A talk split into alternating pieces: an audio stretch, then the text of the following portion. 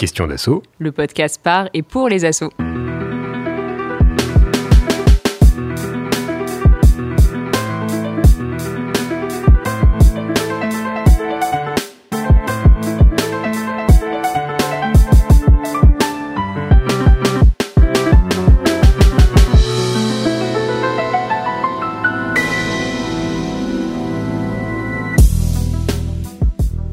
L'imaginaire collectif, association rime avec démocratie.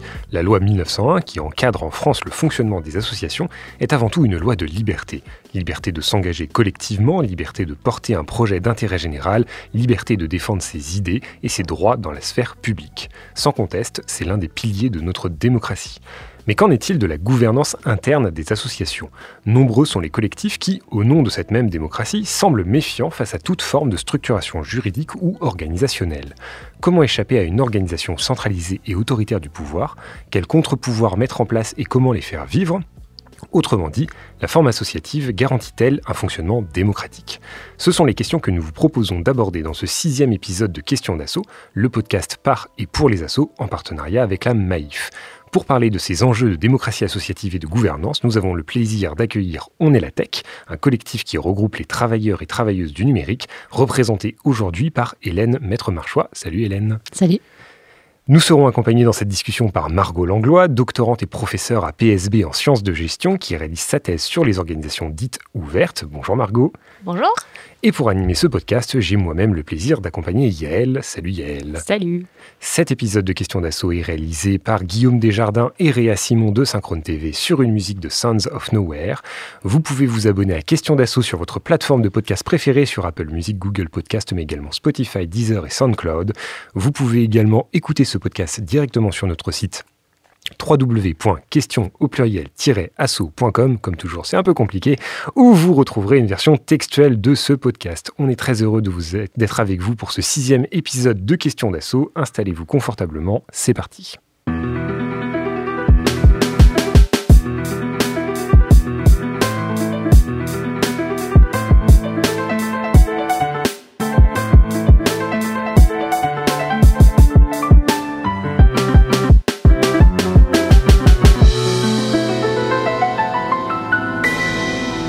Et on retrouve Yael pour l'édito.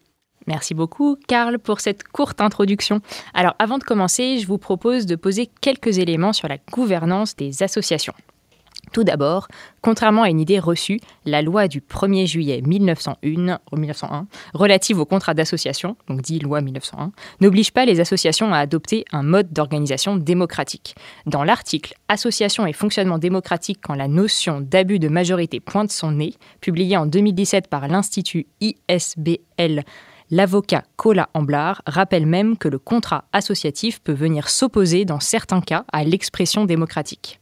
Il prend un exemple assez répandu, celui de membres fondateurs qui, dans les statuts, donneraient aux autres membres de l'association une voix seulement consultative ou une représentation minoritaire au sein des organes de décision et de gestion.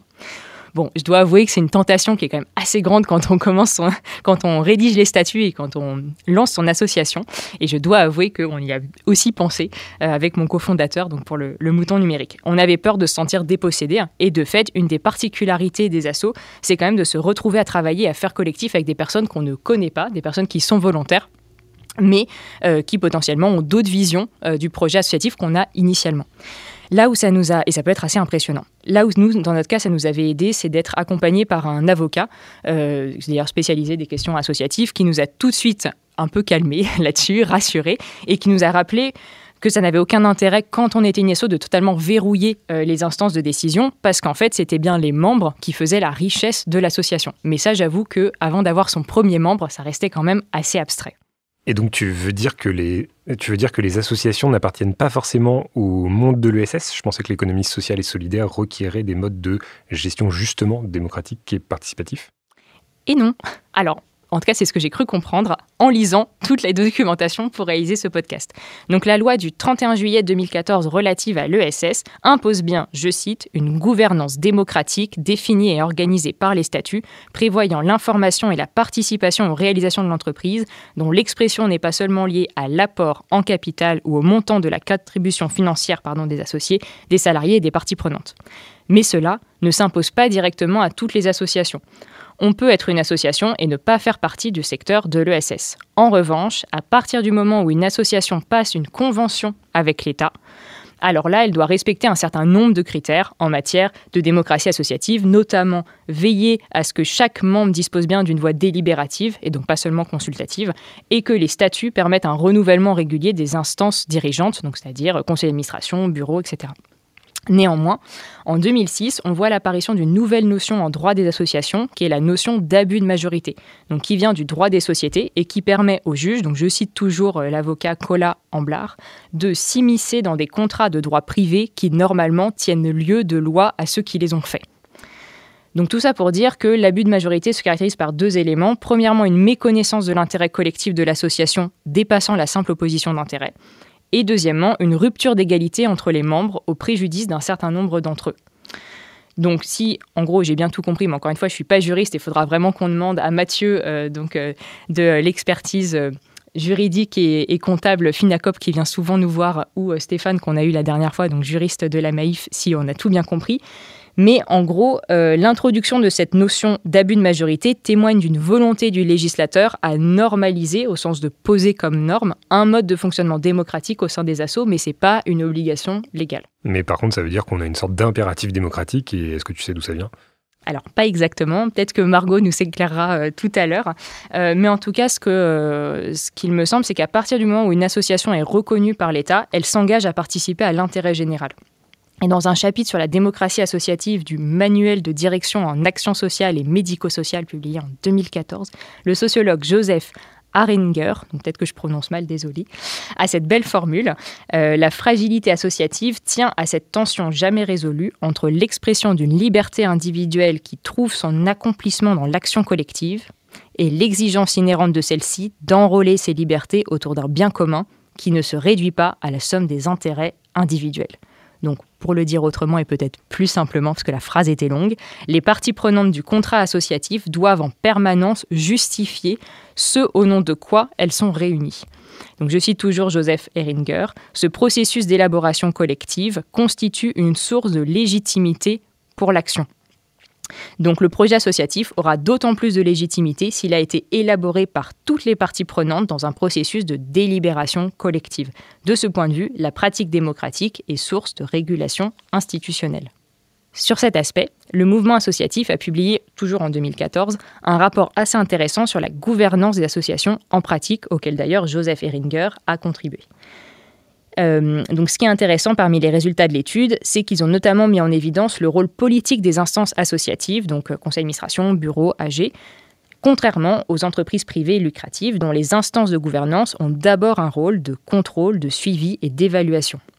Dans les cadres associatifs, les instances de gouvernance sont centrées sur un projet collectif, ou en tout cas sont censées tourner autour d'un projet collectif qui repose sur des valeurs qui sont partagées par les membres. La question de la cohérence entre le projet associatif, les modes de gouvernance et les valeurs défendues est donc d'autant plus prégnante dans ce type d'organisation. Donc pour comprendre comment tout cela s'articule, ils ont identifié quatre formes de gouvernance paradigmatiques. Donc je vous les donne rapidement parce que je trouve que ça aide pas mal, en tout cas pour se situer un peu dans le paysage associatif. Donc premièrement, il y a la gouvernance militante, ensuite il y a la gouvernance professionnalisée, la gouvernance externalisée et la gouvernance resserrée.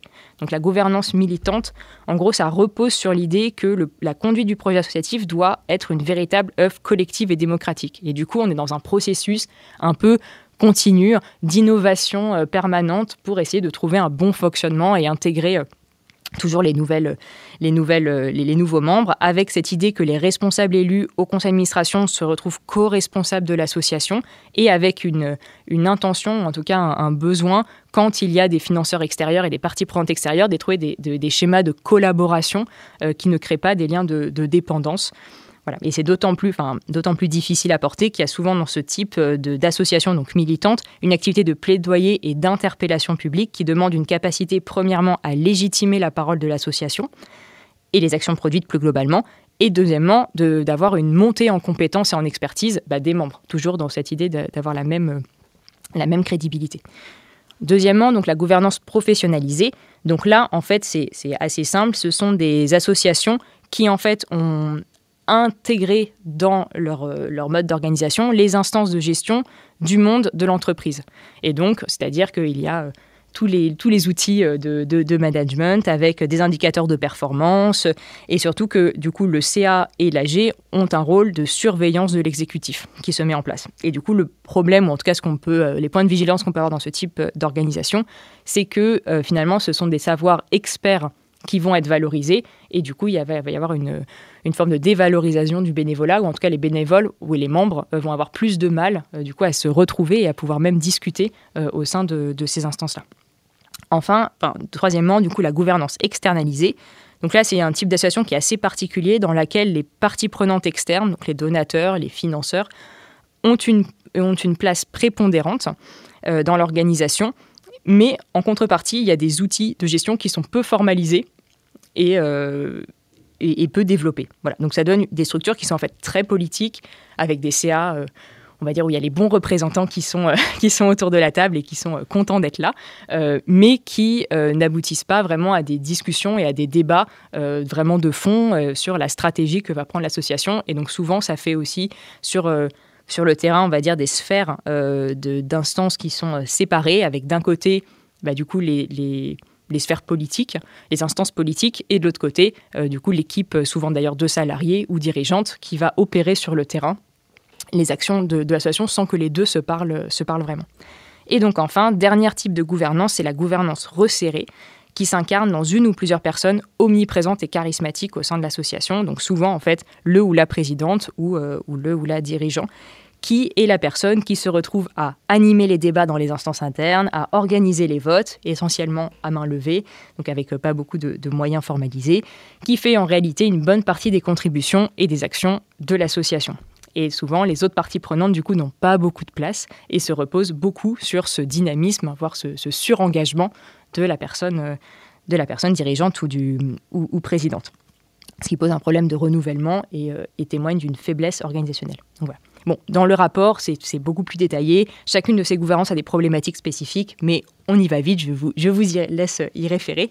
Ce qui me semblait intéressant, c'est qu'il y avait peut-être deux problématiques qui nous concernent aujourd'hui qui ont été soulevées de manière transverse. Donc, premièrement, celle dont j'ai déjà parlé, qui est de la cohérence entre le projet associatif et les dispositifs de gouvernance qui sont mis en place, et de l'autre côté, les enjeux de participation interne. Donc, tout d'abord, la tension entre le projet associatif ou politique et, les attentes, on observe une tension entre le projet associatif et politique qui est, qui est porté par euh, une structure associative et les attentes que peuvent avoir les financeurs ou les parties externes en termes de performance, de qualité d'intervention et donc, in fine, de professionnalisation de l'association. Et ça, ça peut reléguer bah, le bénévolat et en tout cas euh, poser la question de la place des membres dans l'association. Donc comment concilier ces deux objectifs qui d'ailleurs souvent se matérialisent dans des instances distinctes avec euh, des CA, euh, soit qui des CA bénévoles, soit au contraire des CA euh, hyper experts et, du coup des personnes sur le terrain qui, qui, du coup ne se parlent pas ou en tout cas qui ne suivent pas les mêmes, les mêmes objectifs et voire qui ne parlent pas la même langue en l'occurrence. Donc comment favoriser l'élaboration d'une parole collective qui est cohérente à tous les niveaux et comment assurer la participation du plus grand nombre donc notamment par rapport à la diversité des profils et aux conflits que cela peut aborder, ou en tout cas à la diversité d'opinions et, euh, et, voilà, euh, en termes d'apport. Donc tout autant de questions, donc je ne vais pas aller plus loin, et puis j'ai déjà été assez longue, qu'on va aborder aujourd'hui avec Hélène et Margot. Et donc Hélène, bonjour, rebonjour. Rebonjour. donc merci d'être avec nous pour parler de ce sujet de la structuration de, de la démocratie euh, associative ou dans les assos. Donc tu as quand même un statut, disons-le, un peu particulier parmi, euh, parmi nos invités, puisque tu es la première à ne pas être ou à ne pas représenter une association. Tout à fait. On a fait le choix de ne pas être une association. Il y avait trop de questions à se poser la preuve. Et euh, donc, peut-être, euh, donc pour, pour représenter un petit peu On est la tech, donc c'est un collectif de travailleurs et travailleuses du numérique, donc on l'a dit, qui s'est formé en décembre 2019 lors des grandes mobilisations qui ont eu lieu un peu partout en France contre la réforme des retraites. Donc on va, on va, y revenir un peu plus précisément. Et si on souhaitait justement aborder ce sujet-là avec toi, c'est parce qu'avec Karl, on a un peu suivi les débats que vous avez eus en interne, notamment l'année dernière, autour de la potentielle structuration du collectif, donc on est la tech. Et très vite, ce qui était intéressant, c'est vrai que vous êtes retrouvé avec beaucoup de sympathisants. Enfin, là, tu disais qu'il y en avait plusieurs centaines, voire même 800, je crois, sur, sur le Discord. Sur le Discord, oui, on est, on est assez nombreux. Et donc, toutes les options semblaient ouvertes. Genre, est-ce que vous allez devenir un syndicat? Est-ce que vous allez devenir une association? Est-ce que vous allez rester un collectif, juste un forum, un réseau? Chacun arrivait avec son histoire et, sa façon de, gérer la démocratie, en tout cas ancrée euh, dans chacun des, membres et des signataires de la, du premier appel. Donc, c'est vrai que c'était bien, parce qu'on avait plein de propositions. et c'est pour ça qu'on trouvait ça intéressant de pouvoir alors creuser avec toi peut-être les différents cheminements qu'il y a eu et surtout comment vous avez pris in fine la décision ou ne pas, pris, ne pas avoir pris la décision et comment vous vous organisez en interne sans cette structuration un peu juridique qui quand même cadre euh, pas mal le fonctionnement des assos. Mais avant de commencer, ce qu'on te propose, c'est un peu de, de répondre à la carte d'identité de on est la tech, euh, avec trois questions qu'on pose à toutes les normalement associations, du coup collectives. Donc peut-être qu'il y en a qui sont pas adaptées, mais donc n'hésite pas à le dire. Justement, ça, dira aussi quelque chose euh, du, euh, du, fonctionnement euh, du collectif. Donc, premièrement, Hélène, est-ce que tu peux nous dire ce que vous faites à On est, la Tech? On discute. alors, qu'est-ce qu'on fait? On, est, effectivement, comme tu l'as dit tout à l'heure, on, s'est vraiment retrouvé autour de, de ce, cet élan, ce mouvement en fait national euh, qui s'est qui, ouais, qui levé autour de l'opposition à, à, la réforme des retraites. Euh, ça s'est élevé parce que dans le monde du numérique, en tout cas dans les travailleurs du numérique, on avait du mal à trouver une, une instance qui nous représentait. On est un milieu pas forcément hyper politisé. Euh, clairement, les syndicats, c'est pas, voilà, on n'est pas leur meilleur client. et pourtant, un titre individuel, on était quand même assez nombreux à travailler dans le numérique et à pas se retrouver dans l'image de la French Tech Startup Nation, euh, qui était pourtant véhiculée par le gouvernement euh, pas mal à cette époque-là, en tout cas aujourd'hui encore. Et, donc on, avait envie de descendre dans les manifs, on avait envie de trouver d'autres gens qui pensaient comme nous, et on avait du mal à, savoir à qui se raccrocher. Et donc on a été un collectif dès le départ en fait. Euh, qui se connaissaient dans l'écosystème PHP, on s'était croisés sur des conflits plus techniques, euh, a rédigé un appel en disant bon bah, nous travailleurs du numérique, euh, voilà, on n'est pas d'accord avec cette réforme, même si on va peut-être pas forcément être les plus impactés parce que clairement on n'est on n'est pas les, vraiment les personnes qui souffront plus euh, des questions économiques. En tout cas aujourd'hui, on est parfaitement conscient de ce luxe qui est associé aujourd'hui avec au numérique et au fait qu'on a quand même des salaires qui sont supérieur au salaire médian des Français. Donc on, se sentait juste solidaire en fait euh, de ça et du fait que c'était pas forcément notre retraite à nous qu'on défendait, mais le, modèle de société qu'on n'avait pas envie de voir advenir avec cette réforme. Et, donc ce, collectif, c'est en un week-end euh, mis à peu près d'accord sur un, premier texte euh, qui nous a complètement échappé. Euh, c'est-à-dire que la, rédaction a été faite euh, en 48 heures, mais ensuite le, nombre de signataires, le nombre de la, façon dont il a circulé, euh, le fait qu'il y ait des organisations qui l'aient signé aussi, ça c'était pas du tout attendu au départ. C'était vraiment de se dire bon ben voilà, on n'est pas tout seul. Les copains, vous êtes malheureux, oui. Donc voilà, on, se fédérait. On, on s'attendait pas forcément à grand chose en fait. On a vraiment c'était une, une bouteille à la mer. Et, donc, on a été un peu surpris par cette, cet engouement qui, a été autour de cette, ce premier appel. Et, donc, on s'est dit, il y a quelque chose, en fait. Il y a, un trou, il y a quelque chose, voilà, il y a un manque, quelque part, de se dire, de, représentation. Et on ne savait pas trop, en fait, ce qu'on allait en faire, parce que clairement, on n'était pas parti pour ça. donc, euh, voilà, on, a accueilli ça, et on, s'est retrouvé sur un Discord parce que c'était pratique et que c'était un outil qui nous allait plutôt bien. Euh, à se demander ce qu'on allait, ce allait faire en fait de, cette, de cet appel et de ce, regroupement en fait de ces gens qui avaient finalement envie de se parler, de se retrouver, de se dire ben, en fait on est, on est nombreux à penser comme ça. Et puis le Covid est arrivé. et donc effectivement on s'est tous retrouvés confinés et comme il n'y avait pas forcément grand chose qui avait été au départ euh, concrétisé euh, sur en tout cas l'appel c'est date de décembre 2019 donc en fait mars 2020 c'est arrivé très vite. Euh, et en fait, on s'est du coup remobilisé, un petit peu euh, euh, reconnecté les uns aux autres à la rentrée 2020, donc septembre 2020. Et là, on s'est un peu plus posé les questions de qu'est-ce qu'on fait maintenant de ces 800 personnes qui sont arrivées sur le Discord, de ces plus de 2000 personnes qui ont signé ce collectif. Est-ce qu'on donne une suite à ça ou pas? Est-ce que voilà et, donc on s'est retrouvé donc un, deuxième collectif. Encore une fois, on ne fait pas des choses seul. A rédigé un deuxième appel qui s'appelle Une autre tech est possible, qui est donc aussi disponible sur le, site euh, On est euh, qui est donc un autre article euh, qui, lui, pour le coup, est un manifeste peut-être un peu plus posé, un peu moins virulent, mais aussi peut-être une, proposition un peu plus constructive aussi de, ce qu'on pourrait faire de la tech, et en tout cas de ce qu'on avait envie de nous porter comme, comme modèle et comme envie, comme valeur aussi. à la fois sensibiliser, parce qu'on est un peu les magiciens du 21e siècle, et on n'aime pas trop ce, cette, euh, voilà, ce, statut parce que tout, le monde est concerné par le numérique aujourd'hui. Il y a beaucoup de gens qui comprennent rien. C'est vraiment euh, Matrix pour beaucoup de gens encore. Et, c'est problématique, vraiment. Euh, donc, à la fois sensibiliser, proposer des alternatives aussi aux GAFAM et voilà, des gens qui disent bah, c'est comme ça, le, logiciel est fait comme ça. Non, en fait, le logiciel est construit par des gens, pour des gens, et donc il y a des volontés politiques dans n'importe quel outil numérique. Et ça, c'est important qu'en fait on comprenne aussi. Il n'y a pas de ça bug. Non, c'est pas ça bug. C'est pas le logiciel est fait comme ça. C'est il y a une volonté politique d'avoir construit cet outil de cette façon. Et donc voilà, proposer d'autres solutions et agir aussi. Euh, voilà. alors on, avait envie d'agir, on savait pas trop comment.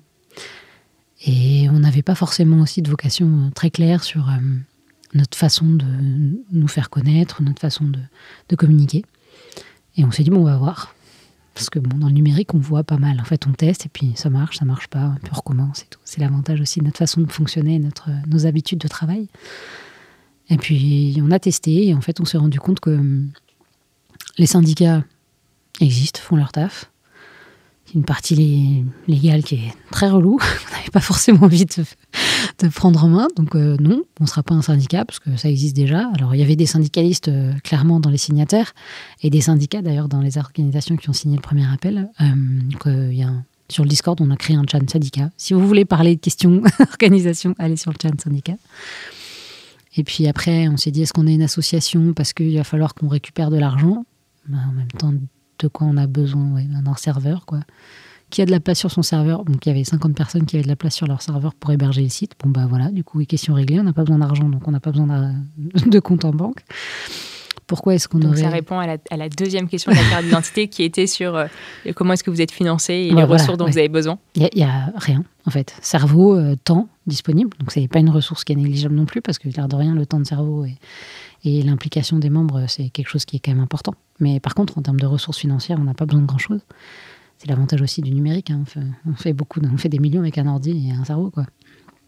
Et, euh, donc, du coup, effectivement, euh, la, question de la structuration autour de l'association, c'était aussi une question de responsabilité juridique. Est-ce qu'on mène des actions qui pourraient potentiellement entraîner certains problèmes avec l'État euh, Et en fait, on s'est dit que le collectif suffisait en fait, pour, pour ce qu'on avait potentiellement envie de faire.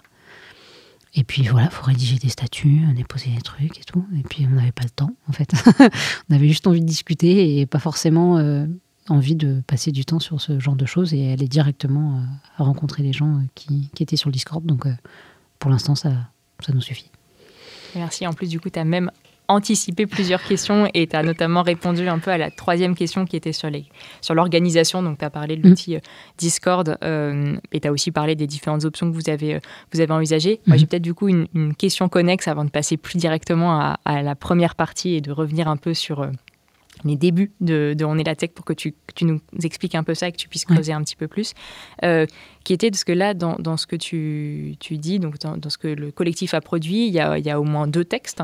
Euh, est-ce que vous avez réfléchi aux cibles que vous voulez cibler? Est-ce que tu dirais que c'est une activité de plaidoyer? Est-ce que tu t'adresses euh, Est-ce que vous aviez je ne sais pas, est-ce que vous y adressiez à, l'État Est-ce que vous remettiez en cause directement ou...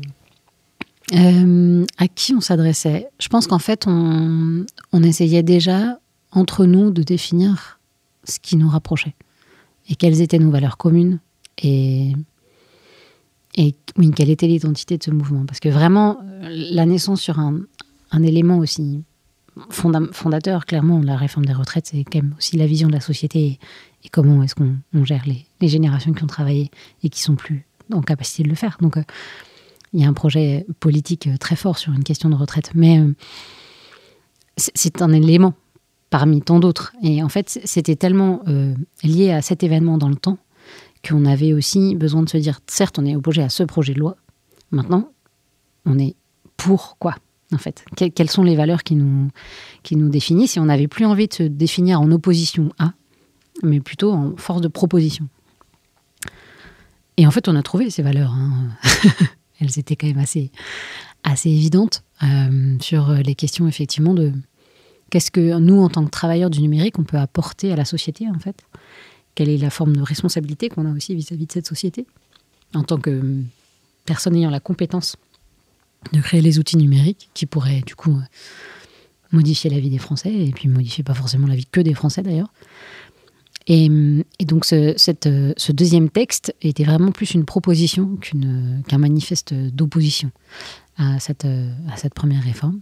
Et, donc à qui on s'adressait? Pour répondre à ta question, je pense que on s'adressait déjà à nous. Euh, non mais l'air de rien, c'est un texte fondateur aussi pour le mouvement, de se dire euh, qu'est-ce qu'on veut faire, quoi? Qui sommes-nous et où allons-nous? Et un texte public, parce que tout est public, vous avez même les comptes rendus des, réunions sur le, site, mais euh, qui sommes. S'adresser à des personnes qui n'auraient pas, forcément vu passer le premier appel et qui, chercheraient aussi une forme de sens dans le, travail du numérique. Et je pense que, alors même si voilà, le, la bulle Internet, euh, ça fait un petit moment, mais les, nouvelles générations, en tout cas, de, développeurs ou de designers qui sortent d'école, sont quand même des générations qui sont un peu plus engagées et politisées potentiellement que certains qui, ont profité de, justement l'avènement de certaines startups. Et donc, euh, on se retrouve avec pas mal de jeunes, en fait, qui sont intéressés par ces questions et, qui se retrouvent aussi dans, dans, le deuxième appel, du coup. Eh ben, merci beaucoup, Hélène, pour euh, ces précisions. Peut-être, Karl, je te laisse euh, lancer la première partie. Oui, tout à fait. Et effectivement, on, voulait revenir avec toi sur bah, les débuts de On est la tech. Alors, tu viens d'en parler un petit peu. Tu parlais de la, rédaction, notamment du, premier manifeste. Et on voulait revenir avec toi sur justement comment est-ce que ça s'est fait, cette rédaction? Euh, quelle a été euh, finalement euh, le. Enfin, comment s'est passée l'écriture collective de, de, de, ce premier manifeste? Tu disais que vous avez même publié les comptes rendus. Voilà, est-ce que tu peux nous expliquer comment ça s'est passé? Euh, on n'a pas publié les comptes rendus de la rédaction. Ah. Parce que la rédaction du premier manifeste, vraiment, c'est une conversation Twitter à 10, quoi. Euh, on était euh, pas mal de membres de coopératives. Donc, il y a pas mal de coopératives dans le numérique. Donc, déjà, ça donne un petit peu une idée. Parce que vous parliez de l'ESS tout à l'heure. les coopératives sont par nature membres de l'ESS. Parce que pour le coup, le fonctionnement démocratique est vraiment obligatoire dans nos statuts. Et donc, on était donc des gens qui ont créé des coopératives dans le numérique. Et, euh, et on était tous à peu près d'accord sur le fait que cette réforme euh, ne nous allait pas.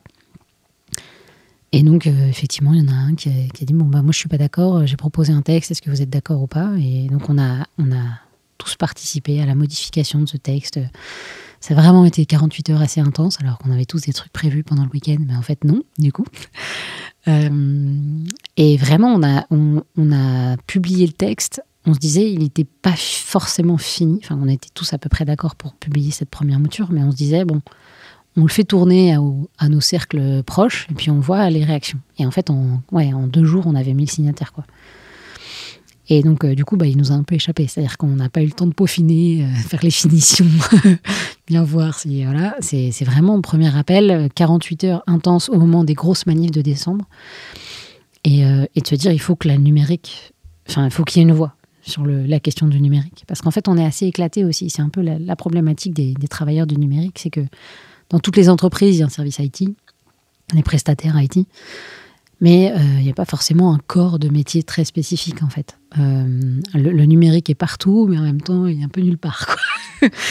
Et du coup, c'est un, peu, un peu difficile de se retrouver autour de cette question-là, de notre responsabilité commune à la création d'outils numériques aujourd'hui et de surtout ce qu'ils sont capables de faire, parce que nous, on sait ce qu'ils peuvent faire. Et, et donc, effectivement, voilà, c'était la, rédaction s'est passée vraiment en 48 heures, rapidement. les signataires euh, ont suivi derrière. Euh, on a été un peu dépassé par les événements, notamment aussi par les, prises, enfin, l'intérêt des médias. Euh, qui sont très vite se sont dit ah là là tech et tout vous avez Google français alors qu'en fait juste on a passé 48 heures à rigoler sur Twitter quoi. mais non c'était moins en fait je pense que la grosse différence avec les mouvements aux États-Unis, c'est qu'eux, ils sont vraiment contre leur employeur. Il y a quand même une, dimension personnelle de je, m'affiche face à mon employeur, alors que nous, juste, euh, on est français, quoi. On râle contre les réformes. Et, oui, c'est un, projet de société qui ne nous va pas. Mais c'était pas le même engouement, je pense, que derrière euh, ce qu'il y avait comme euh, rébellion chez, chez Google. Et donc, bon, les médias s'y sont intéressés parce que ça les faisait marrer aussi, je pense. Et puis, et puis on, ouais, on, détonnait peut-être aussi un petit peu par rapport à la, à la Startup Nation. Mais alors, tu dis que vous étiez une dizaine. Est-ce que, en fait, le collectif est né avant le manifeste ou est-ce que c'est l'inverse? Non. vraiment, c'est cette conversation Twitter, le départ. C'est. Voilà quoi. Il, a cherché trois potes, et on a rajouté chacun deux potes. Et... Donc finalement, vous avez quand même constitué un collectif bah, avant de faire émerger le texte. On s'appelle On est là. Donc on est là, clairement, on n'a pas cherché très longtemps le, le refrain hein, de la chanson. Euh, Tech, parce que euh, numérique, quoi. Donc, euh, il n'y avait pas forcément d'idée de collectif, d'association derrière. C'était vraiment un appel, un manifeste en disant si vous n'êtes pas d'accord, dites que le numérique n'est pas d'accord. Mais on n'avait pas de vocation derrière à devenir un mouvement particulier. Voilà, c'était vraiment. Au départ, on s'est constitué autour de cet appel-là et il existe des gens qui sont pas d'accord et qui travaillent dans le numérique. C'était vraiment l'idée de départ. Du coup, c'est quand même intéressant là ce que tu dis, puisque si c'est un appel, donc euh, ça, repose la question du destinataire, mais c'est aussi que vous vous attendiez quand même euh, que ça fasse pas flop derrière. Hein. Enfin, juste que vous dites pas, euh, enfin, je veux dire, euh, l'appel de De Gaulle, pour prendre l'appel. Même si ça a fait un flop, je crois, quand il l'a fait le, premier jour, sur le moment. Mais je veux dire, euh, dans, la dimension d'appel, moi, j'entends deux choses là dans ce que tu dis. Il y avait d'un bord la, constitution d'un nous, donc même si le nous, au départ, il était quand même mm. restreint parce que c'était des gens que vous connaissiez, c'était quand même une bouteille que vous lanciez pour que d'autres personnes rejoignent ce nous. Oui, et c'était aussi... collectif. Alors, en fait, je pense que c'était aussi pour nous. Je pense qu'il y avait un côté, euh, on avait besoin en fait de se retrouver. On n'est pas tous dans les mêmes boîtes, euh, parce que comme on s'est tous rajoutés mutuellement, en fait, euh, on, a rencontré déjà des gens sur, sur cette conversation. Et en fait, on était, on avait besoin de se retrouver, de se parler, parce que c'était un moment qui était dur, je pense, vraiment de tension nationale, quoi. Et, on avait besoin de trouver des potes qui étaient qui pensaient la même chose que nous. Donc je pense que en fait ces 48 heures-là, elles ont été aussi importantes pour euh, les 10 personnes de départ de se dire euh, ok, on n'est pas tout seul, il y a d'autres gens, on n'est pas fou en fait, il y a un problème. Et hum, effectivement, on avait envie que des gens le signent et se disent bon bah voilà, visibilisons un peu la chose. On s'attendait pas du tout à ce qu'il y ait autant de monde pour nous, ça allait vraiment rester sur euh, l'écosystème PHP de nos copains, des coopératives et tout ça. On ne s'attendait pas à ce qu'il y ait autant de monde et autant de profils différents qui signent euh, l'appel. C'est la question que j'allais te poser. Euh, est-ce que tu peux revenir sur ces profils Sur qui a signé Plein de monde différents. Enfin, il y a des universitaires, il y a des gros noms de la tech, il y a des designers front, il y a, y a des, développeurs front, il y a des bacs, il y a des Java, il y a du PHP, il y a du, il y a du Python, il y a des profs, il y a des, il y a des des étudiants, il y a... Et on n'avait pas d'idée de toute façon des profils, hein, mais, euh, mais justement, c'est assez varié. Et puis, effectivement, il y a des organisations syndicales, euh, il y a des, organisations vraiment qui ont signé en disant qu'on on ne se retrouve pas du tout dans le, le projet, un, de, de réforme qui existe, et puis deux, dans le, potentiellement aussi l'image de la, la, tech qui est véhiculée aujourd'hui. Et du coup, à partir du moment où donc vous diffusez le manifeste, vous voyez mhm. que ça prend de l'ampleur, comment est-ce que vous réagissez justement? Est-ce que vous allez euh, désigner notamment des porte-paroles? Est-ce que vous dites à ce moment-là, bah, il faut qu'on ait un peu quand même un discours commun sur la façon dont on répond aux questions qu'on nous pose? Comment est-ce que ça se passe? Hum, c'est le bazar, euh, très clairement. Euh, en fait, c'était très difficile parce que ça allait hyper vite qu'on était sollicité déjà parce qu'on avait du boulot. En fait, on est tous des professionnels, donc on avait des choses à faire. Euh, et surtout qu'effectivement, euh, avoir un discours commun, alors à part l'appel sur lequel on s'était un peu, on avait un peu échangé, on est, tous vraiment, ce que je disais au début, euh, d'horizons différents, de courants politiques aussi potentiellement un peu différents aussi, et donc il n'y avait pas forcément d'unité beaucoup plus loin que l'appel, quoi. Donc on s'est concentré là-dessus. Euh, sur les porte-paroles, euh, bon, bah, c'est peut-être les premiers qui, qui ont signé, ou ceux qui ont repartagé sur des fils Twitter et tout, mais il n'y avait, pas forcément aussi pareil de, de chef euh, désigné, quoi. Il y avait un espèce de collectif, et puis après, peut-être, enfin en tout cas, moi je vais parler de mon, en, mon nom à moi, c'est vrai que comme j'étais une des filles, et que dans le numérique, il n'y a pas énormément de filles, je pense que j'ai été la caution féminine de pas mal de journalistes qui voulaient parler des geeks sans avoir de caricature en face d'eux. Donc euh, j'ai été désignée volontaire parce qu'il fallait des femmes. Euh, alors que j'avais pas du tout forcément vocation à faire. Et puis en plus, euh, j'ai participé à la, à la rédaction via aussi des collègues de mon mari et tout, parce que je gérais mes enfants pendant ce week-end, donc j'ai pas forcément été la personne la plus active sur la rédaction du premier appel. Voilà. Mais après, c'est vrai qu'on était plusieurs à être sollicités au départ. Et c'était super parce qu'en plus, du coup, dans les, différents modèles d'organisation dont tu parlais tout à l'heure, Yael, je pense qu'en fait, il n'y a, pas cette possibilité de chef euh, qui verrouille un peu l'info et qui attire la lumière sur lui parce qu'en fait, on n'a jamais eu de, de personne qui a eu le temps et la vocation ni l'envie d'ailleurs de, prendre la tête de ce truc parce qu'en fait, on ne sait pas trop ce que c'est. Donc, en fait, personne ne veut être le chef. Donc, il y a un peu de ça aussi. Euh, voilà, donc euh, sur les, la sollicitation au départ, ça a vraiment été le bazar et on a improvisé quoi. Il y, a bien un moment où vous arrivez quand même à faire une transition entre le, fait que vous lanciez l'appel et puis ce dont tu parlais tout à l'heure, aujourd'hui le Discord qui réunit une hmm. communauté. Comment est-ce qu'en fait cette transition elle s'opère entre le moment où vous, bah, voilà, vous êtes 10 et vous vous dites, bah, en fait il y a d'autres gens qui nous rejoignent, il faut qu'on ait un espace d'échange Ouais, ça s'est fait pendant les vacances de Noël, je pense où en fait on, voyait le nombre de signataires euh, évoluer pas mal. Et euh, on a créé le Discord rapidement. En même temps, c'est pratique le numérique pour ça. C'est qu'on a vite des outils de, dialogue qui se créent. Et du coup, euh, effectivement, on a retrouvé ces gens qui discutaient, qui, euh, voilà, est-ce que syndicat, est-ce que pas syndicat, euh, qui sommes-nous, quelles sont les actions qu'on pourrait mener, oh, c'est génial, quand est-ce qu'on fait c'était la défense? Je dis, non, on ne touche pas au serveur de la défense, s'il vous plaît, merci. Donc il y avait, ouais, y avait, y avait plein de propositions. Et puis je pense que les gens étaient juste contents de se retrouver parce que vraiment, on était sur un moment de tension pour tout le monde. Et le fait de trouver cette espèce d'espace safe de, de gens qui avaient envie de discuter, euh, qui étaient à peu près à raccord sur les idées et les valeurs qui avaient envie d'être portées, ça, ça faisait beaucoup de bien, en fait. Se retrouver là-dessus. Ça, ça partait dans tous les sens, mais c'était cool. C'était sympa. Merci Hélène. Donc je propose qu'on passe à la deuxième partie de l'entretien, donc qui concerne plus directement cette question de la structuration. Euh, ce que je trouve intéressant là dans ce que tu dis sur le, le Discord, c'est que à la fois tu dis que c'est un outil qui est facile et tu disais qu'il y avait plein de diversité de profils. En même temps, je veux dire, qui connaît Discord Ça veut aussi dire. et enfin, moi, je me souviens que du coup, je l'avais installé à ce moment-là bah, pour, euh, pour rejoindre, enfin, pour euh, suivre un peu ce que vous faisiez. Euh, mais, mais, typiquement, je, ne suis pas de, de, la, de la, tech. et, donc, je pense que là aussi, vous avez trouvé un outil, mais parce que précisément, vos profils n'étaient pas si hétérogènes que ça. Et que du coup, en fait, vous utilisiez. Enfin, c'était un outil que vous utilisiez déjà oui, non, mais de toute façon, oui, bah, c'était un peu le principe de l'appel des travailleurs du numérique, en fait, c'est les gens qui bossent là-dedans. Donc, euh, le fait qu'on n'ait pas de profil hétérogène et qu'on travaille tous dans le numérique, ça n'a pas été vraiment une grosse surprise, j'ai envie de te dire. Donc, oui, c'est vrai, en fait, on est allé au plus simple et, et même, en fait, je pense qu'on parlera après potentiellement, mais dans la façon de structurer l'association, de trouver euh, quelle est notre mission, quels sont les buts, les actions communes et tout. En fait, on, travaille vraiment comme, euh, comme on travaille nous, en fait, au quotidien, à savoir on teste, et puis si ça marche, tant mieux. Si ça marche pas, bah, on a appris, et puis on continue et on avance.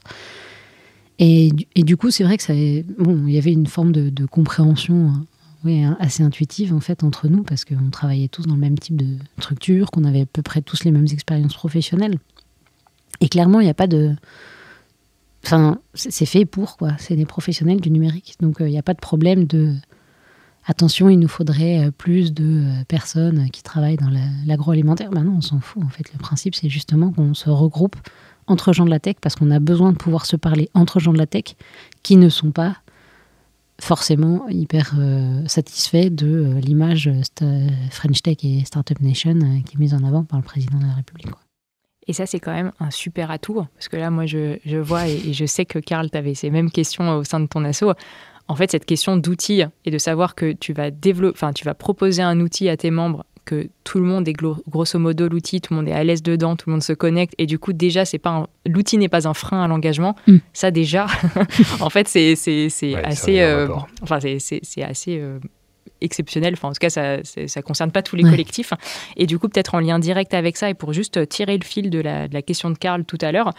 Donc, quand vous êtes passé au Discord, euh, comment est-ce que le Discord s'est structuré? Parce que vous avez plusieurs canaux hein, mhm. aujourd'hui, enfin, channel de discussion, je ne sais pas comment on les, on les appelle. comment vous avez décidé d'ouvrir tel canal plutôt que tel autre? Qui a pris la décision? Comment ça s'est fait? Au départ, c'était des canaux par région, par ville, parce que c'était pour les manifs. du coup, c'était pour que les Lillois se retrouvent, les Lyonnais se retrouvent, les Nantais se retrouvent. Et donc, en gros, c'était le principe, c'était euh, ah, t'es dans la boîte d'en face et tout. Ok, bon, on se retrouve pour la manif. Donc, en fait, c'était très, encore une fois, très pragmatique. Ok, de quoi a-t-on besoin? Voilà, ceci est la solution. Allons-y. Et puis après, effectivement, on s'est restructuré. Alors, on a refait d'autres euh, d'autres canaux pour euh, ceux qui étaient intéressés peut-être potentiellement, alors quand on a réfléchi aux questions des statuts pour euh, se constituer en association, bah, qui est chaud pour aller sur les statuts? Ça n'a pas beaucoup bougé, hein. ce, channel n'était pas très actif. Euh, il y en avait d'autres qui étaient euh, parce que je, parlais effectivement de, proposer, de sensibiliser, d'agir et tout ça. Donc il y avait différents canaux justement sur qu'est-ce qu'on peut faire pour faire de la sensibilisation, qu'est-ce qu'on peut faire pour agir, qu'est-ce qu'on peut faire pour proposer comme outil, voilà, ou en tout cas faire des pros, la promotion d'outils qui sont plus open source et logiciels libres, plus que voilà, de, faire la pub pour les GAFAM. Et donc, euh, c'était plus voilà, des, sujets de discussion. Ils ont été remaniés, re-remaniés, démaniés, réorganisés, tout ça. Donc, euh, ça, change tout le temps, en fait. Et qui prend cette décision, du coup? Les gens. En vrai, euh, non, non, mais en fait, il y, a un canal qui s'appelle Discussion, sur lequel, en fait, qui est quand même le, le plus actif. Il y a des annonces aussi, parce qu'on fait pas mal de, de formation en ligne. En fait, quand quelqu'un a envie de parler d'un sujet en disant, bah voilà, euh, moi mon taf c'est euh, tel ou tel truc, est-ce que ça intéresse des gens? Puis quand il y a des gens qui disent, oui, ça m'intéresse, tout ça, bah, on dit, bah ok, euh, on se retrouve sur le Discord, sur la pause déj ou en soirée. Et puis en fait, il y a des. Bon, alors pour les gens qui ne connaissent pas Discord, parce qu'en fait on parle de Discord depuis tout à l'heure, mais peut-être que vos auditeurs ne sont pas des. Des Discordiens. Des, Discordiens. Discord, c'est un, ouais, c'est un plateau qui est pas mal utilisé par les gamers. En fait, il joue aussi en ligne pas mal. Et puis en fait, c'est un peu comme un, Slack, c'est un réseau. Euh, donc euh, on, intègre un Discord, c'est-à-dire qu'il n'y a que des gens qui sont intéressés par les questions dont on est la tech qui sont là-dessus. Et donc euh, c'est des canaux de discussion. Il n'y a pas d'appel vidéo. Par contre, il y a des salons vocaux. ça, c'est trop bien sur Discord. C'est-à-dire qu'en fait, on peut se retrouver dans un, dans un canal en disant discussion. Donc on, on discute, on s'envoie des messages, c'est un chat. Et puis on se dit, bon, bah on va surtout se parler. Donc, il y a un, salon vocal qui est associé. Et donc, on, communique. Et du coup, c'est des, conférences, enfin, c'est des audioconférences. Donc, c'est pas des visioconférences, il n'y a pas de, vidéo, mais on se parle. Et, du coup, effectivement, sur, sur ces canaux-là, on, discutait un petit peu de, ce qu'on avait envie de faire, de quelles étaient les options sur lesquelles certains avaient envie de, parler. Et puis, quand certains avaient des, expertises qui pouvaient intéresser d'autres membres, on disait, bon, bah, ok, je veux bien vous en parler entre midi et deux, on se retrouve sur tel salon vocal. Et par exemple, moi j'ai fait une formation sur euh, comment est-ce qu'on monte une coopérative, comment fonctionne une coopérative du numérique. Donc il y a des gens qui ont été hyper intéressés par la question, qui, en ont rejoint, qui en ont créé, qui ont posé des questions très concrètes sur OK, bon, alors comment je vais transformer ma boîte? Donc c'était assez cool.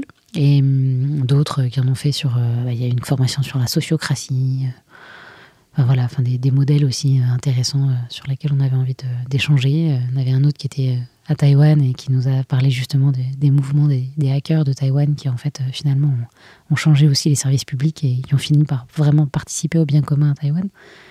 Parce que lui, il est à Taïwan en fait. Il y a des on est à la tech même à Taïwan.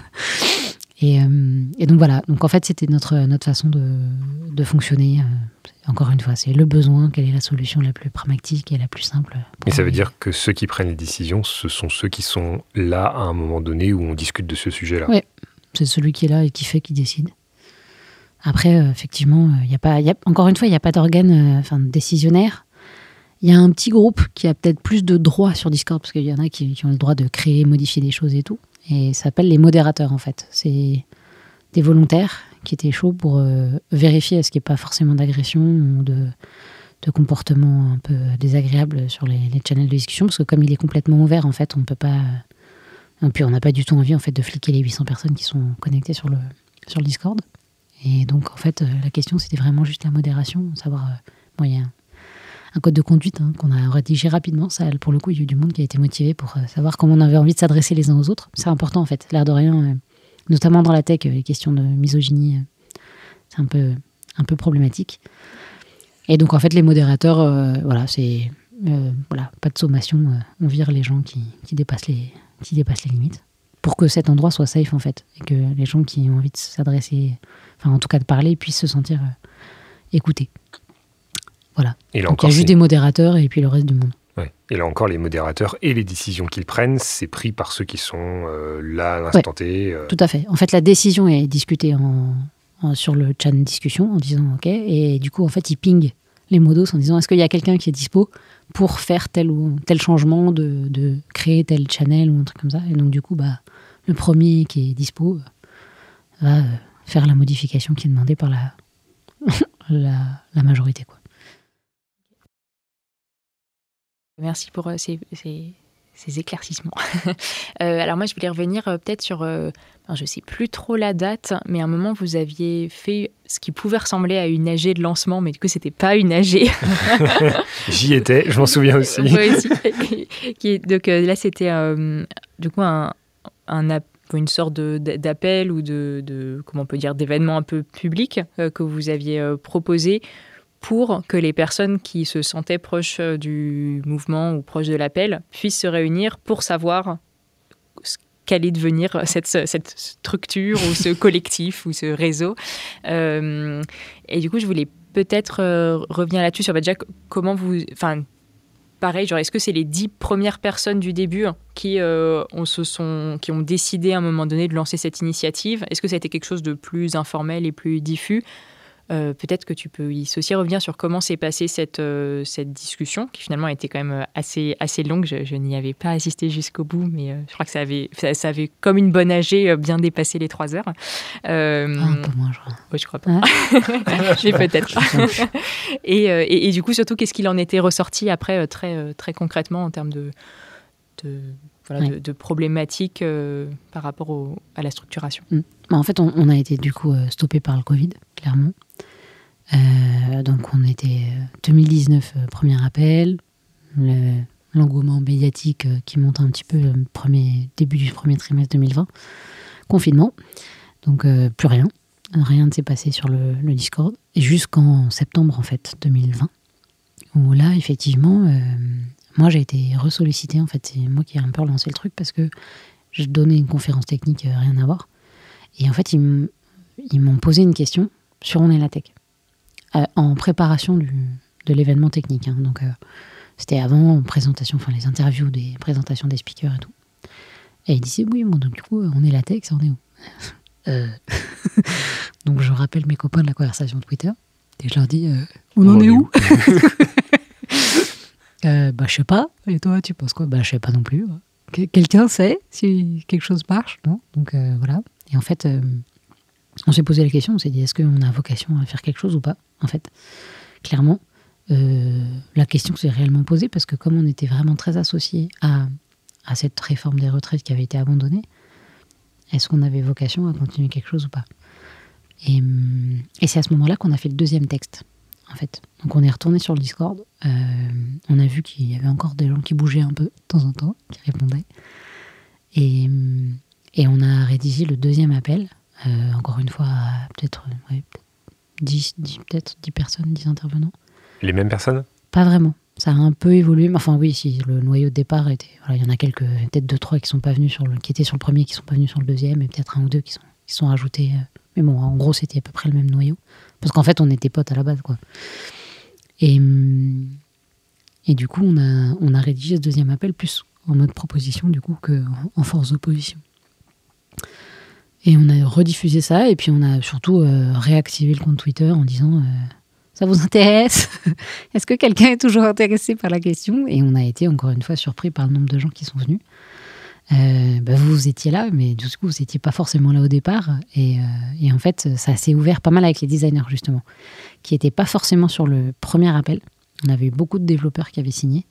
Et là, on a eu pas mal de designers qui sont intervenus, enfin, qui, sont, qui sont venus pour le, le deuxième, deuxième round, en fait.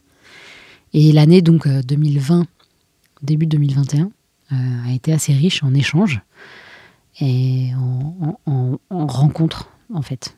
Et je pense qu'aujourd'hui, si j'ai envie de définir ce qui est On est la tech aujourd'hui, et pas forcément ce qui, ce qui a été et, la, naissance de ce mouvement.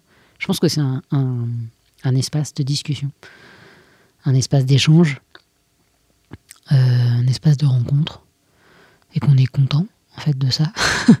on s'est fait des potes, on a appris des choses, euh, on s'est transmis des, des infos, on s'est transmis des listes de livres à lire. Euh, on s'est fait des. Ouais, mais vraiment, en fait. Je pense qu'en plus, le fait d'être confiné, d'être loin de tout, on s'est fait des copains. Et là, les, les, confs techniques reprennent.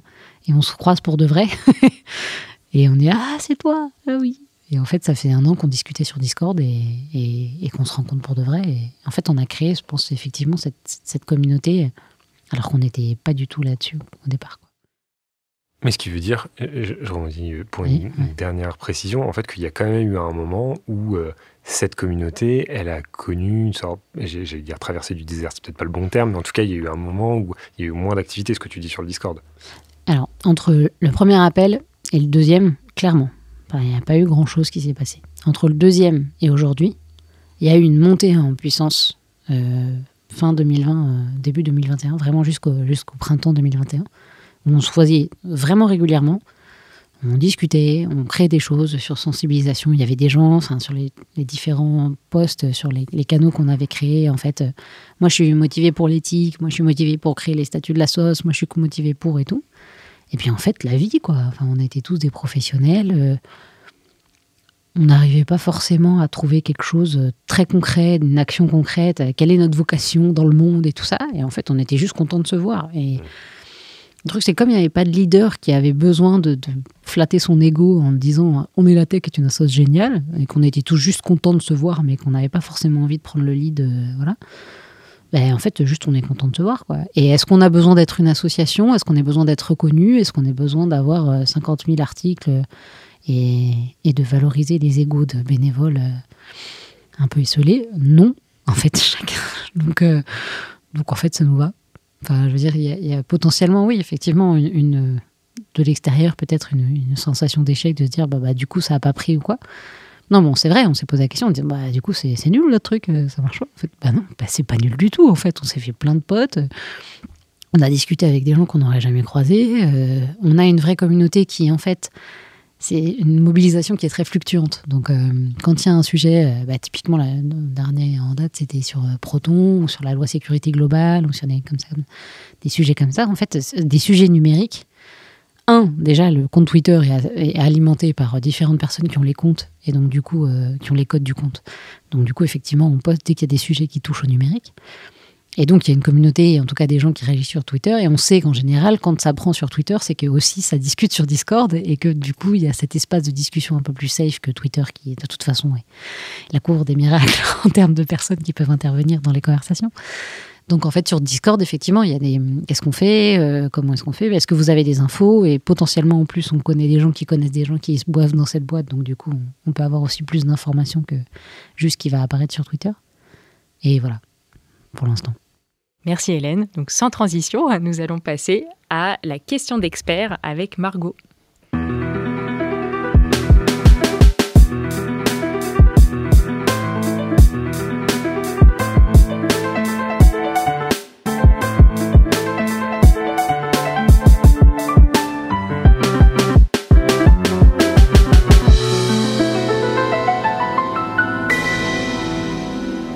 Rebonjour Margot.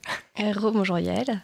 Donc aujourd'hui, notre experte, donc c'est Margot Langlois. Donc je, le répète pour les auditeurs qui auraient été distraits. Donc tu es doctorante et enseignante à PSB en sciences de gestion et tu réalises euh, ta thèse, enfin tu es en train de même de finir ta thèse sur les organisations dites ouvertes. Ouais. Tout à fait. Et du coup, aujourd'hui, le sujet que tu te proposais d'aborder avec nous, c'était comment protéger la démocratie interne dans les organisations et notamment dans les assos. Alors peut-être première question euh, qu'on voulait te poser, est-ce que tu peux revenir sur ce qu'est la démocratie interne ou démocratie organisationnelle? Oui, euh, tout à fait. Et je pense que ça pourrait être intéressant aussi de, faire le lien avec euh, bah, ce que c'est en fait le, concept d'ouverture, d'organisation ouverte, et qui est notamment en fait quelque chose qui est hyper ancré en fait dans la culture notamment de la tech. C'est peut-être pas pour rien. Oui, bah, effectivement, l'open source, hein, ne serait-ce que ça. donc, qu'est-ce que c'est la, démocratie organisationnelle? Euh, Donc, effectivement, euh, c'est notamment euh, défini en, 2002, en, 2018 par un auteur qui s'appelle Diefenbach comme une organisation non hiérarchique, possédée, gérée et contrôlée directement ou pas par ses membres, sur la base de droits et d'opportunités égaux en termes de gouvernance, de prise de décision, de gestion et de partage des profits. Bien sûr, si profit il y a. Donc en gros, euh, on a des, enjeux organisationnels autour de la démocratie qui vont se poser euh, dans des formes d'organisation, notamment euh, de, l'économie sociale et, solidaire en France, notamment donc, tout ce qui est coopérative et association. Mais ce sont aussi donc des mécanismes qu'on va retrouver dans des organisations qui sont moins formalisées, comme bah, les communautés et les mouvements sociaux. le lien entre démocratie et, ouverture, euh, en fait, il euh, faut revenir aux premières conceptions en fait de ce que c'est la notion d'ouverture. Euh, l'ouverture, ça a été notamment conçu en fait dans les années 30-40 et notamment par Karl Popper. Alors Karl Popper, il est surtout connu pour son épistémologie post-positiviste, mais Karl Popper aussi, il a en fait, il, était juif et il était, il a dû s'exiler en fait pendant la, seconde Guerre mondiale.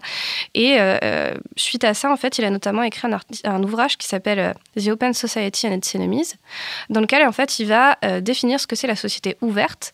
et en fait, pour lui, une société ouverte, globalement, c'est une société démocratique qui s'opposera à une société fermée, donc une société qui sera autoritaire. c'est un ouvrage qui a eu beaucoup de succès en son temps. Euh, et effectivement qui a sûrement infusé euh, derrière dans ce qu'on a conçu ensuite comme l'ouverture, notamment justement dans le mouvement open source, qui est un peu le, le début de cette tendance, hein, puisque euh, maintenant l'ouverture, on l'entend un peu pour, pour tout, hein, l'open access, l'open government, l'open data, l'open innovation. Et en fait, globalement, en général, on considère que Ouverture, qu'est-ce que c'est en fait euh, à partir de, tous ces mouvements concrets? En fait, euh, c'est notamment caractérisé par une facilité euh, de, participer. Donc, c'est-à-dire qu'en fait, on peut, qui veut peut participer finalement, et on va donner en fait aux personnes les possibilités de le faire. Donc, dans l'open source, c'est donner l'accès au code source, par exemple, d'un programme et de pouvoir le développer.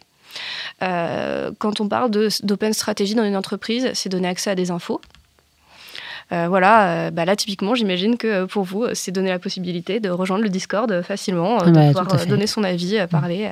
Le, lien est, sur le site, et donc voilà. Et on le mettra en description de l'épisode. Oh donc, euh, on va avoir une nouvelle vague grâce à cet épisode. donc, euh, donc voilà, en gros, effectivement, on a quand même clairement en fait un, lien entre ce que c'est bah, la, la, démocratie euh, et, cette question notamment de la participation mhm. et qu'on va avoir dans l'ouverture, puisque bah, a priori pour pouvoir être inclus et pour pouvoir aussi contribuer, bah voilà, faut se sentir légitime bah, à participer et c'est la première euh, façon dont on peut contribuer à quelque chose, en fait, en, en, discutant, donnant son avis, euh, etc. Voilà. Bah, merci Margot. Et, du coup, euh, comment est-ce que concrètement ça, j'allais dire, ça atterrit dans les organisations, tout ça, cette ouverture bah, alors globalement, en fait, donc l'ouverture euh, comme en fait au, niveau euh, étatique où on va euh, venir un peu questionner le caractère réellement démocratique qu'on pourra avoir dans une république. dans les organisations, en fait, on a tout un, pan de recherche qui s'est donc notamment intéressé aux coopératives et aux associations qui ont formulé ce qu'on appelle la, thèse de la dégénérescence ou de la dégénération. donc qui met notamment en fait en, en lumière en fait une, la, façon dont on peut un peu perdre de vue euh, ce, caractère un peu bah, démocratique ou ouvert euh, de, ces formes d'organisation. Donc notamment en fait on va avoir euh, trois types possibles de dégénérescence qui sont notamment listés par Conforce dans un bouquin de 1988. Donc la première forme de dégénérescence elle est dite constitutionnelle. Donc en gros ça va être d'exclure de la propriété et des droits de contrôle associés bah, effectivement la, majorité des membres euh, de l'organisation. On a euh, une autre euh, forme de, dégénérescence, de dégénérescence qui s'appelle la dégénérescence des objectifs, où là, globalement, on va oublier un peu ce fameux projet d'intérêt général, ce projet politique dont tu parlais, Yael, en, intro, plutôt pour favoriser des objectifs capitalistes de recherche de profit. ça, c'est ce qu'on peut aussi retrouver classiquement dans une association qui bah, peut se professionnaliser ou, voilà, ou effectivement, dès qu'on est entre, en tension entre défendre bah, un projet politique et devoir manger à la fin du mois, pas des fois, malheureusement, le, choix est vite fait. Quoi. Euh, ensuite, on a euh, une autre forme de dégénérescence euh, qui est dite organisationnelle, où là, en gros, on va observer une forme de concentration du contrôle entre les mains d'un groupe restreint, qui sera aussi combiné généralement à un fonctionnement managérial assez traditionnel. cette dégénérescence organisationnelle, on peut aussi la reconnaître dans, dans les différents types en fait, de gouvernance que tu avais cités tout à l'heure. Et après, euh, du coup, euh, les, chercheurs, ils se sont plus euh, précisément intéressés au processus en fait qui pouvait mener à cette dégénérescence, notamment dans les associations. donc Meister, en 1974, il a, il a théorisé ce qu'il appelle le cycle de vie des associations. Donc en gros, on va avoir plusieurs étapes. La première, c'est quand l'association est en train de se créer, en fait, on va passer d'un très haut niveau d'engagement euh, et d'idéalisme à une tension entre euh, démocratie, entre une forme large de participation et l'efficience. Et en général, pour résoudre ce conflit, on va élire des administrateurs qui vont rapidement être perçus comme des managers. Donc on va commencer à se structurer finalement pour faire face un petit peu au, flot d'activité. Après, on va avoir une seconde phase dite de maturation, où on va avoir une consolidation économique et, où, en gros, euh, euh, on, va avoir des, principes un peu traditionnels d'organisation euh, qui vont faire émerger une lutte dite productive entre des administrateurs, donc un peu plus managers, et les membres qui sont plus idéalistes. Euh, donc c'est encore un moment où on a un peu de dialogue. Et puis on va avoir ensuite une troisième étape qui va se caractériser là par des abus de la part euh, des, managers, des administrateurs, avec une perte des valeurs radicales, dont, notamment euh, la valeur de, démocratie en fait organisationnelle de l'association au profit d'une logique business qui va creuser encore en fait l'écart entre bah, les intérêts portés par les membres et ceux portés par les administrateurs. et puis finalement la dernière étape bah, le cycle de vie va se conclure en fait par la domination de l'idéologie capitaliste à la recherche d'une maximisation du profit, basée aussi sur une forme de bureaucratie, donc d'aller à fond sur la structuration et sur la fin du volontariat. Donc en bref, en fait, dans cette thèse-là, ce qui menace le caractère démocratique d'une association, c'est sa professionnalisation. Euh, ça fait aussi un peu écho, je pense, à, la culture de la tech. Euh, j'y reviens parce que c'est vrai que notamment dans l'open source, euh, bon, le, texte séminal, le manifeste séminal, euh, c'est la cathédrale et le bazar, où en gros on va dire que la cathédrale bureaucratique, c'est vraiment pas du tout efficace versus le chaos et le bazar qu'on peut avoir notamment dans le développement de Linux. Eh ben, c'est génial, c'est super efficient et c'est super performant. Oui, je pense que Enfin, je, riais en fait pour les auditeurs, je rigolais. Mais euh, oui, non, je pense qu'en fait, on, est assez. Enfin, voilà. J'espère, hein, je touche du bois, mais je pense pas qu'on arrive à, un écueil démo, enfin, bureaucratique euh, non la tech. Je pense pas que les, le profit, en tout cas, euh, nourrir notre, notre envie de faire partie de la société capitaliste soit vraiment un, gros risque pour la, le mouvement. Mais, mais c'est vrai qu'après, je pense que notre chance aujourd'hui, c'est qu'on a tous de quoi manger, en fait. Et du coup, on peut avoir des, des mouvements. Tu dans au sein de, de, On est la tech Oui, en fait, on n'est pas euh, dans une recherche de, de professionnalisation, c'est n'est pas du tout le but. Et, euh, et on n'a pas ces problématiques. Euh, encore une fois, c'est un luxe, hein, mais dans le numérique, aujourd'hui, ça va, quoi. On a de quoi manger. Et donc, et donc on n'est pas obligé de, trouver un moyen de, subsistance. Et donc, on peut, effectivement, je pense qu'on a cette capacité, en tout cas, cette, cette chance de pouvoir passer du temps sur Discord à discuter avec des gens sans avoir besoin de se dire, OK, très concrètement, comment on gagne de l'argent, quoi. Et, du coup, Margot, parce que là, donc, euh, tu nous as un peu présenté, euh, et, je, pense que Hélène a dû se dire surtout ne nous structurons pas. non, franchement, j'ai pas du tout envie. Nous allons vers la, vers la, vers la, porte, vers la porte glissante. euh, mais euh, du coup, peut-être deux questions. Alors, premièrement, comment ne pas tomber dans cette pente glissante? Et, et, deuxièmement, est-ce que ça veut dire que une absence totale de structuration est premièrement possible et deuxièmement souhaitable sur du long terme?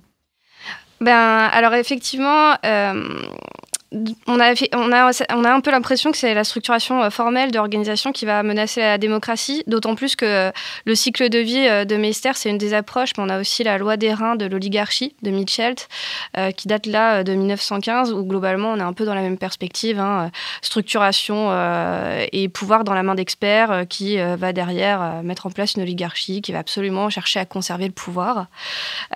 donc effectivement, bah, dans le cadre d'On la texte, on pourrait dire que ça pourrait se faire si effectivement vous cherchiez à faire du plaidoyer et à vous professionnaliser dans le plaidoyer. Ce serait euh, peut-être là où il y aurait un risque en fait. Bah, c'est peut-être ça, c'est qu'en fait on, est déjà tous dans des, dans des boîtes quoi. Et du coup, euh, on ne cherche pas du tout à professionnaliser ce mouvement-là. Au contraire, je pense que justement on a, on a envie d'être autre chose. Je ne sais pas quoi, mais, mais autre chose. Euh, un espace de discussion, un espace d'échange, effectivement. Et, on a tous euh, les vides, nos, nos, structures qui existent à côté. alors, c'est vrai que bon, les, premiers signataires, il y avait quand même pas mal de gens qui étaient dans des coopératives du numérique. Donc, on avait déjà un peu cette culture, effectivement, de démocratie et d'open, euh, d'open data, en tout cas, de transparence au sein de nos structures. ce qui fait que ça nous a pas absolument pas posé de problème qu'il n'y ait pas vraiment de pouvoir sur le Discord ou de personnes qui les clés du truc et tout. Il y a juste des gens qui sont des, bonnes pommes et qui, répondent aux mails, des trucs comme ça. Enfin, bon, c'est pas, c'est pas, il n'y a pas une question de, de, de, ouais, de détention de l'information qui pourrait être une forme de pouvoir ou autre chose comme ça. Je pense que, en fait, dès, dès qu'il y a une info, elle est, elle est, postée sur le Discord et qui veut prendre l'info et voilà. Ouais, ouais, ouais. Euh, après, dans, dans, dans, ce que tu disais et dans l'exemple que tu as donné tout à l'heure, notamment de l'écriture du deuxième manifeste, in fine, vous êtes quand même retrouvé euh, avec le même noyau dur. Euh, ouais, parce que c'était les motivés, quoi. Euh, encore une fois, ça a pu évoluer. On l'a posté au départ en disant qui nous aide. Euh, voilà, le lien du Framadat et enfin, Framapad et allez-y, quoi, postez des trucs. Et en fait, il se trouve que, oui, comme en fait, il y avait aussi une question de timing, c'est-à-dire que dans le, dans le, Discord, en tout cas, on, on, fonctionne pas mal en asynchrone, à savoir, on poste des choses, puis on, on fait voter des trucs pour euh, qui est motivé pour faire ci, qui est motivé pour faire ça et tout. Et là, en fait, en l'occurrence, il y avait aussi une question de timing qui est assez short, à savoir, euh, j'ai mon interview qui, qui doit paraître dans une semaine, parce que du coup, je les avais sollicités en mode, on en est où? Et donc, on avait assez peu de temps pour euh, faire un deuxième manifeste potentiellement. Et donc, du coup, moi aussi, un, j'ai posté sur Discord en disant, bah, venez, on fait le preuve mapad et motiver, motiver les troupes. Sauf que ça faisait depuis le début du Covid qu'il n'y avait personne qui bougeait sur ce Discord, donc c'était un peu plus compliqué. Et après, du coup, j'ai sollicité, moi, les gens que je connaissais personnellement d'avant le, d'avant le début du truc, en disant euh, faisons quelque chose, quoi. Et donc, euh, effectivement, euh, j'ai, essayé de, d'avoir le plus de gens possible là-dessus et on a réussi à, à trouver quelque chose qui faisait à peu près un consensus. Mais c'est vrai que, du coup, effectivement, le noyau dur tient peut-être au fait que c'est arrivé par moi le, la, la nouvelle sollicitation alors qu'on s'y attendait pas du tout et que clairement moi j'étais un peu prise de court euh, avant ma conf alors on en est où? Je sais pas. Voilà. Mais après effectivement sur les, les, les, suites euh, ça n'a pas enfin le, le, collectif euh, en tout cas ce noyau dur est complètement fondu aujourd'hui dans le reste après, justement, en fait, euh, c'est vrai que cette question du, noyau dur, euh, ça fait aussi écho euh, à, un autre article qui est assez connu, qui s'appelle The Tyranny of Structurelessness de Joe Freeman, qui a été publié en 73. Et en fait, Joe Freeman, en étudiant notamment des rassemblements de femmes, elle montre qu'il y a aussi une tendance à l'oligarchie quand on est dans des organisations complètement informelles et en général où ça passe par en fait l'amitié et, mm. le fait du coup généralement de, bah, comme on se voit plus souvent, de, de, se rassembler toujours avec les mêmes personnes. Mais je pense que les gros avantages qu'on a eu, c'est qu'en fait, on se voyait pas. Oui, donc, et on se connaissait euh, pas. Moi, il y a des gens, ça fait deux ans que je discute avec eux sur Discord, je les ai jamais vus, je connais même pas leur vrai nom. Merci le Covid. on a que des, en vrai, c'est ça, on a que des pseudos et il y a des gens, ils ont pris des, des fonctions, euh, enfin des, des, responsabilités qui sont, il y a des gens qui sont passés modérateurs, on savait pas du tout qui c'était quoi.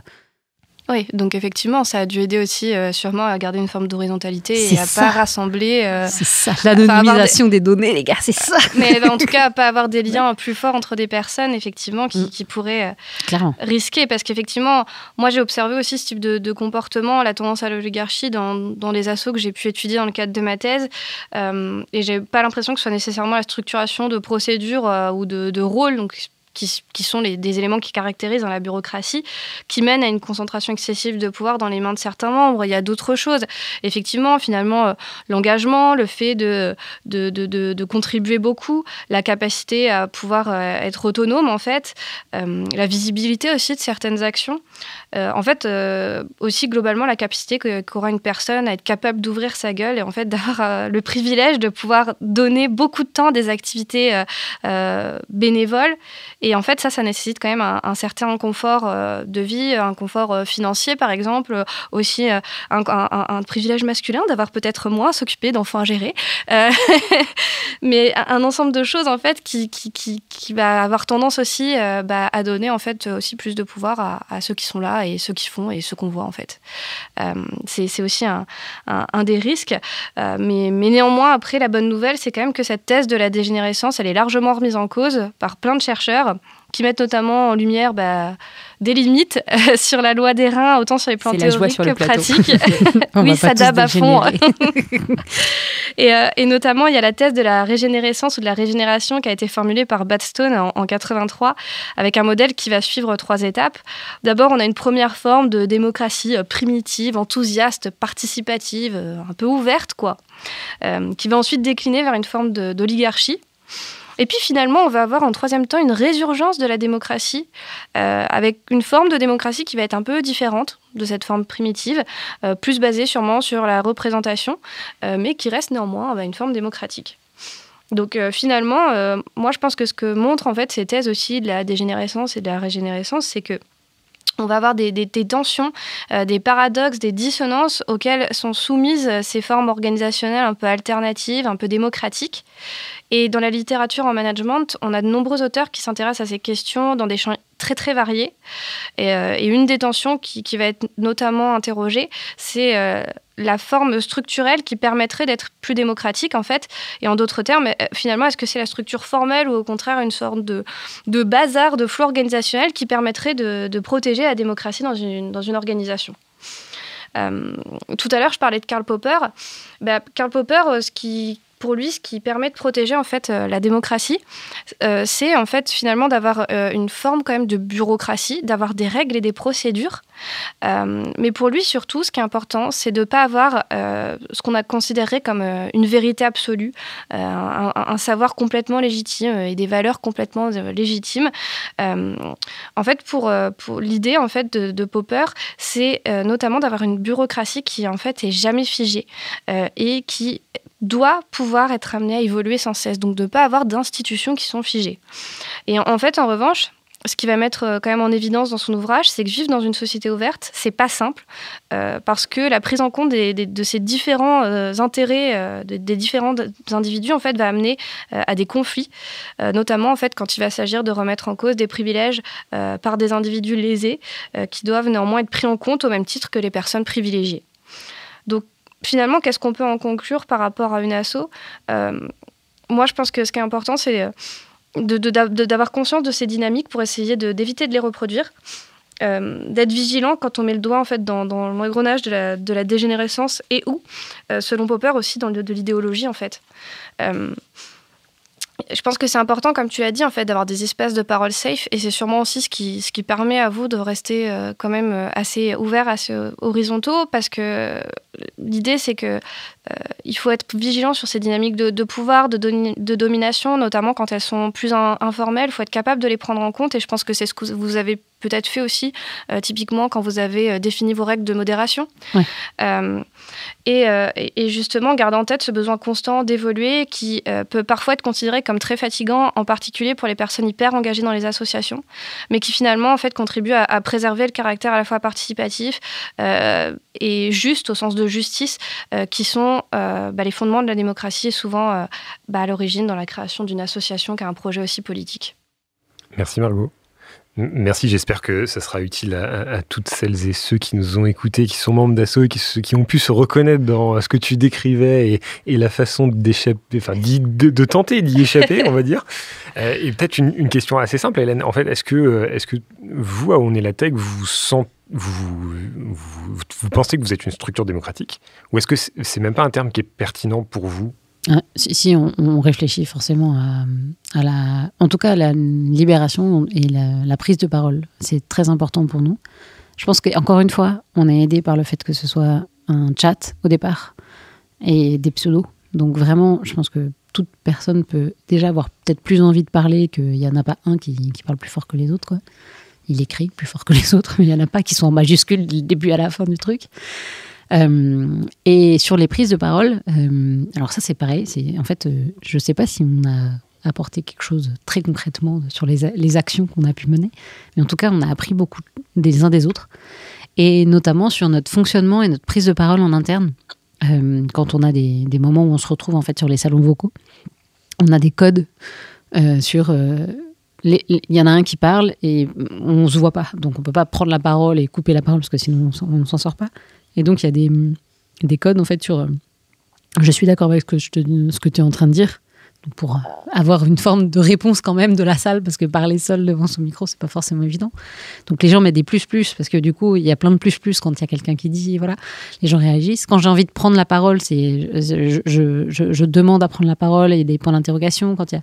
Et en fait, il y a quelqu'un qui est euh, dédié à la gestion de la prise de parole à chaque fois au début en fait du truc qui gère la prise de parole. Et donc en fait il y a une liste de à la queue le le en fait. j'ai envie d'intervenir, j'ai envie d'intervenir, j'ai envie d'intervenir. Et en fait il y a quelqu'un qui est dédié à ça parce que c'est énormément effectivement, ce que tu disais tout à l'heure Margot, d'énergie de réussir à être garant de ce process démocratique et, cette cette cette, cette oui cette distribution de la parole en tout cas c'est hyper important pour nous puisque en fait on fait on fait que ça. Et, hum, et, sur les questions de, prise de décision, effectivement, les, questions d'asynchrone, alors il y avait des, des, des, votes, on avait un Lumio qui était en place quand il y avait du monde, et pour euh, qui veut euh, récupérer euh, la boîte mail, qui veut... Est-ce que tu peux peut-être préciser ce que c'est le Alors le Lumio, oui, pareil, c'est un, pareil, un logiciel, un outil qui permet de... pour une structure donnée, donc on a les accès du Lumio, et il y a des votes qui sont mis en ligne sur est-ce que vous votez pour que ce soit Margot et Karl qui gèrent la boîte mail? Et les gens disent d'accord, ok. Et puis alors, potentiellement, on peut aussi faire des commentaires sur le vote qui est en, proposé en disant mais qu'est-ce que ça veut dire? Est-ce que ça veut dire une fois par semaine? Est-ce que ça veut dire toutes les deux heures Il faut qu'on check les mails ou quoi que ce soit? Et puis une fois que bon voilà, en, vrai, on n'a pas eu énormément de décisions à prendre de façon très fondamentale sur l'avenir de la, démocratie. Donc euh, bon, euh, ça c'est assez vite. Euh, c'était plutôt sur en fait les charges quoi, les, les charges à prendre pour que il y a un petit peu de répondants, notamment quand il y avait des sollicitations presse. Euh, mais du coup, effectivement, cet outil-là, moi, je ne le connaissais pas. Euh, c'était une des coopératives euh, qui s'appelle les, qui, qui travaille, qui travaillent avec cet outil-là et qui, du coup, ont apporté ça. D'autres qui étaient dans les syndicats qui, était, euh, qui avait justement cette façon de prendre la parole qui était arrivée aussi. D'autres qui travaillent dans d'autres coopératives de l'énergie, par exemple, qui ont fait qu'est-ce que c'est que la sociocratie et, comment est-ce qu'on travaille. Nous, sur ce type de modèle-là et tout. Donc, en fait, on, on a partagé. la sociocratie ah, T'as une heure de plus ou pas Je crois que le podcast a été enregistré, je verrai. Mais Moi, j'ai écrit un papier aussi pour ceux qui s'intéressent. Alors, si tu peux nous dire en Juste un petit teasing pour ceux qui ne connaissent pas. Bah, la sociocratie, en gros, c'est un modèle d'organisation qui fonctionne par cercle. Donc l'idée, c'est pas d'avoir euh, une hiérarchie, c'est euh, d'avoir des décisions qui sont vraiment prises au niveau des cercles. On va valoriser une prise de décision plutôt euh, qu'on appelle par consentement. Donc l'idée, c'est pas d'avoir un consensus, que tout le monde soit d'accord, c'est que personne ne soit contre. Voilà. Euh, et puis l'autre point aussi, c'est qu'on va avoir des liens entre les différents cercles pour qu'il y ait de la communication qui passe. Donc ce qu'on appelle un premier et un second lien, qui sont euh, des personnes qui sont donc euh, élues dans un processus où ils sont élus sans candidat. Voilà. Donc en gros, ils sont élus par rapport à une liste de compétences qu'on leur aura légitimement reconnues et ils auront, leur nom aura été proposé en fait par les autres. Et donc en fait, Lumio techniquement, c'est aussi un outil normalement où on peut paramétrer la façon dont on prend les décisions et qui permet en fait justement de, de, faire de, la décision par consentement et donc de la sociocratie en asynchrone. Waouh, magnifique. On n'a pas été poussé jusque euh, loin parce qu'en fait, euh, on n'avait pas forcément de charge très importante à, à, désigner. On n'avait pas d'élections hyper importantes à, à, mettre en place. Mais c'est vrai que cet outil est assez intéressant. Mais tu, tu, vois, au final, en fait, avec tout ce que tu as dit, vous êtes quand même vachement structuré finalement. Ouais. On, est structuré dans la déstructuration, c'est ça On va se se Dans le bazar. voilà. Non, mais de fait, je pense qu'effectivement, ce que tu, en fait, ce que tu as apporté sur le, la, lumière euh, un peu tech euh, de notre culture de l'open source, effectivement, on contribue au logiciel libre et tout ça. Euh, c'est vrai que oui, en fait, ça fait aussi partie de notre ADN potentiellement et on se rend pas forcément compte qu'on est qu'on est dans cette mouvance-là parce que c'est notre façon de travailler au quotidien. Mais je pense qu'effectivement, ça peut, faire euh, euh, effectivement mieux comprendre pourquoi on est latex a pas forcément envie de se structurer et que c'est pas grave et que le fait qu'on soit pas 150 toutes les semaines à, donner des, des, comptes rendus et à faire des rapports sur nos activités respectives, euh, c'est pas grave en fait en soi. Et, et on vit très bien sans et voilà. Et ça fera une très belle conclusion à, cet épisode. Merci Hélène, merci Margot d'avoir été avec nous. Et vous structurez pas. et d'avoir répondu à nos questions pour ce nouvel épisode donc de Questions d'assaut, le podcast par et pour les assos. Et merci à vous de nous avoir écoutés. On espère que cet épisode vous aura été utile, notamment si vous n'êtes pas une association donc, et que vous aurez pris plaisir à l'écouter. Si notre discussion a pu faire écho à des situations que vous avez pu vivre, nous vous invitons chaleureusement à nous le dire en nous envoyant vos témoignages par mail à l'adresse question au pluriel-asso.com que vous trouverez dans la description de cet épisode. Pour rappel, vous pouvez nous suivre sur votre plateforme de podcast préférée sur SoundCloud, Spotify, Deezer, Apple Music ou Google Podcast. Vous pouvez également vous abonner à notre newsletter pour ne manquer aucun épisode et vous retrouverez toutes les informations, les liens et les ressources que nous avons évoquées durant notre discussion sur notre site web. Cet épisode a été réalisé avec le soutien de la Maïf. Aujourd'hui, c'était Guillaume Desjardins et Réa Simon de Synchrone TV qui étaient à la réalisation et la jolie musique que vous allez maintenant entendre est l'œuvre de Sons of Nowhere. Merci de nous avoir écoutés et rendez-vous le mois prochain pour un nouvel épisode de Questions d'assaut.